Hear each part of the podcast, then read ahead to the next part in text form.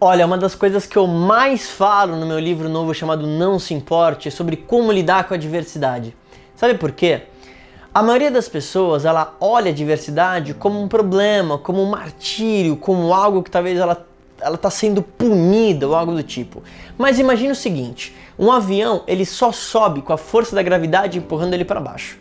Eu vou te falar, na minha vida, imagino que na sua também, é, eu passei por várias adversidades, de tudo que você imaginar. Desde literalmente chegar na minha casa e ver que tinha estourado um cano e minha casa estava alagada literalmente, como eu tá mexendo numa TV e a TV cair em cima do meu computador e quebrar uma tela.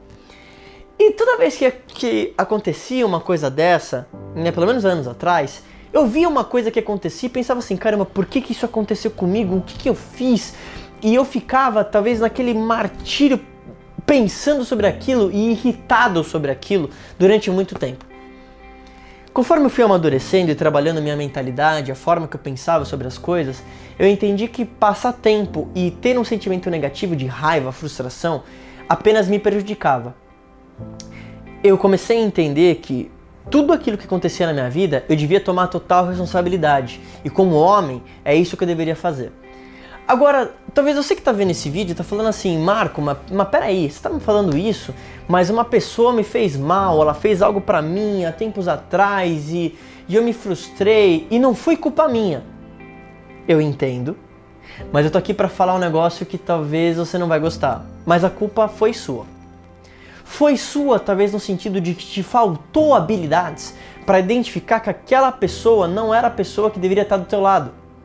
Se você tem um parceiro de negócio ele fez uma coisa que talvez você não gostou, talvez te faltou habilidades para definir que aquele não era o parceiro ideal de negócio. Agora, eu entendo e compreendo que talvez, obviamente, você estava com uma boa intenção e que talvez a pessoa realmente fez aquilo para te prejudicar. Né? Existem talvez pessoas que não estão com a melhor índole no planeta.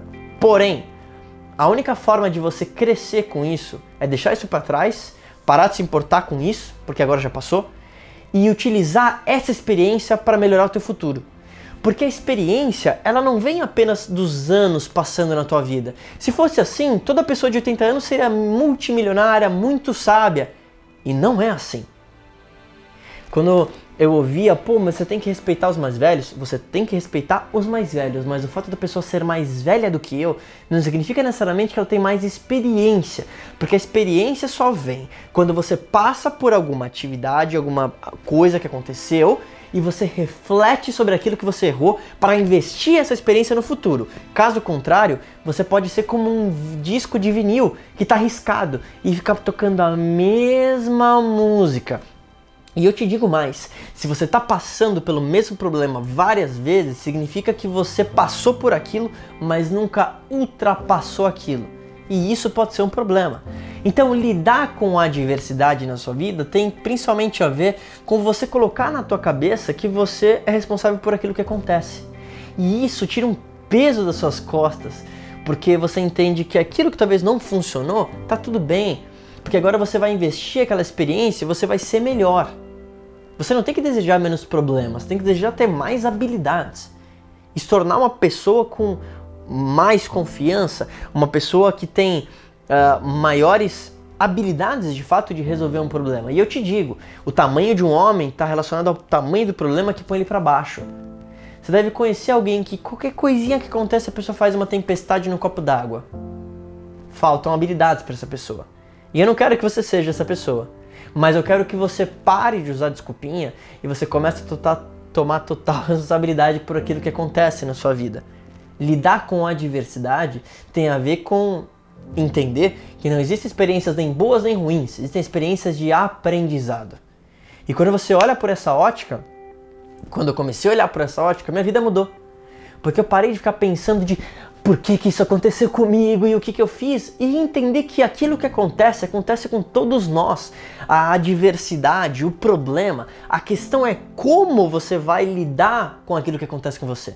E isso faz total diferença e tem a ver com a sua filosofia, tem a ver com a sua mentalidade. E é por isso que eu escrevi um livro inteiro sobre isso. E inclusive eu quero agora te convidar a ler os cinco primeiros textos desse livro. Se você está vendo esse vídeo no YouTube, olha na descrição e clica no link para você baixar os cinco primeiros textos. Nesse livro, eu quero trabalhar a sua mentalidade, para que você realmente crie uma mentalidade empreendedora, aumente a sua autoestima, a sua confiança e para de se importar com coisas que não são tão importantes. Eu sei que parece simples falar, mas não é tão fácil fazer.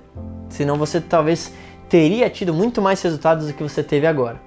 Lidar com a diversidade também tem a ver com habilidade. É preciso estudar e isso você vai fazer pro resto da vida. Mas eu garanto uma coisa para você. Esse livro eu reuni o melhor, as melhores ideias estão na minha cabeça que me ajudaram a chegar nesse resultado que eu tô. E eu garanto para você que vai valer a pena. Então, olha só. Clica no link da descrição do YouTube ou se estiver vendo esse vídeo em outra rede social, garanto que vai ter o link em algum lugar. E depois me escreve aqui nos comentários o que, que você acredita que poderia melhorar na sua mentalidade. Como que você lida com a diversidade hoje? Escreve aqui, quero conhecer mais sobre você. E a gente se fala em breve. Não se importe.